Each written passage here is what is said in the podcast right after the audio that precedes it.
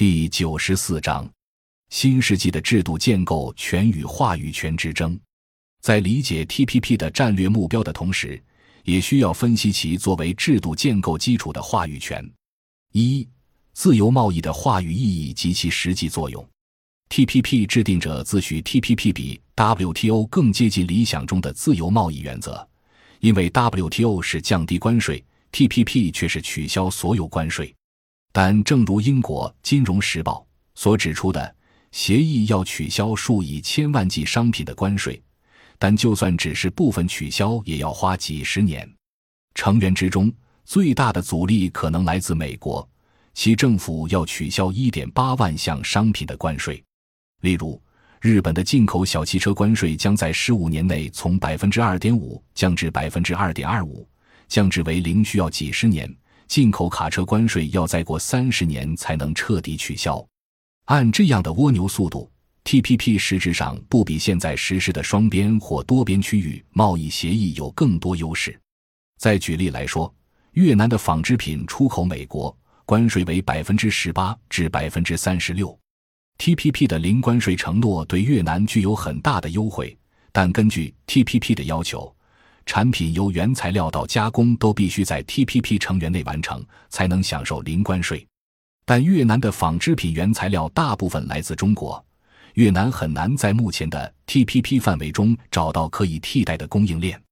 那么，所谓零关税优惠，对于以制造业为主的发展中国家来说，实际上是可望而不可及的海市蜃楼，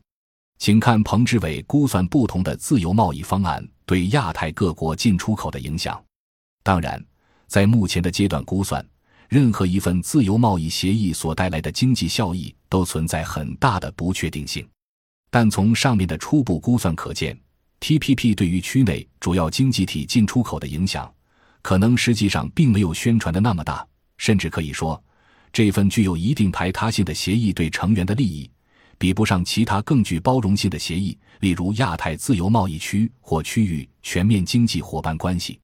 二新世纪制度建构权与话语权是要害，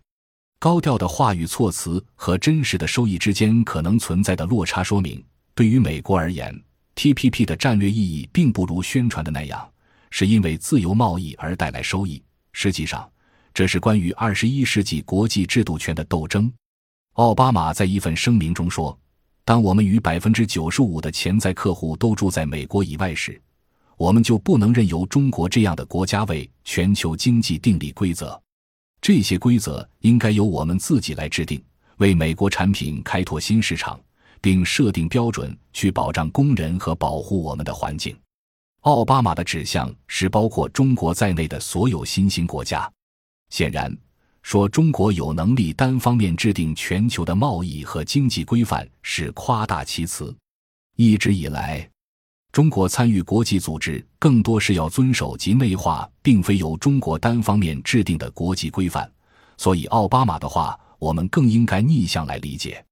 奥巴马的真正意思其实是不容许新兴国家或发展中国家改变一直以来由核心国家。近年来，更是由霸权国家主导游戏规则的状况。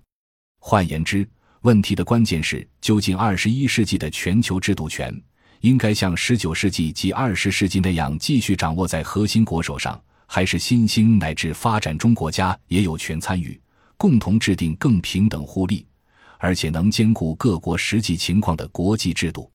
读者若明白了这是游戏规则的延续，而不是创新。便好理解 TPP 谈判过程中措辞与现实的矛盾，而事实上，TPP 涉及的不仅仅是国际贸易制度，而是更广泛的金融资本主义高级阶段下整个经济制度及相关的社会制度。在 TPP 协议的三十章里，除了第一章的初始条款及一般定义以外，其余二十九章中只有五章直接和传统的贸易范围有关，其他的章节涉及金融、信息、知识产权。企业、政府对经济的管理、公共品及公共福利等多方面。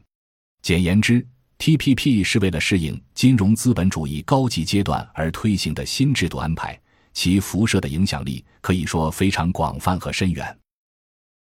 感谢您的收听，本集已经播讲完毕。喜欢请订阅专辑，关注主播主页更多精彩内容等着你。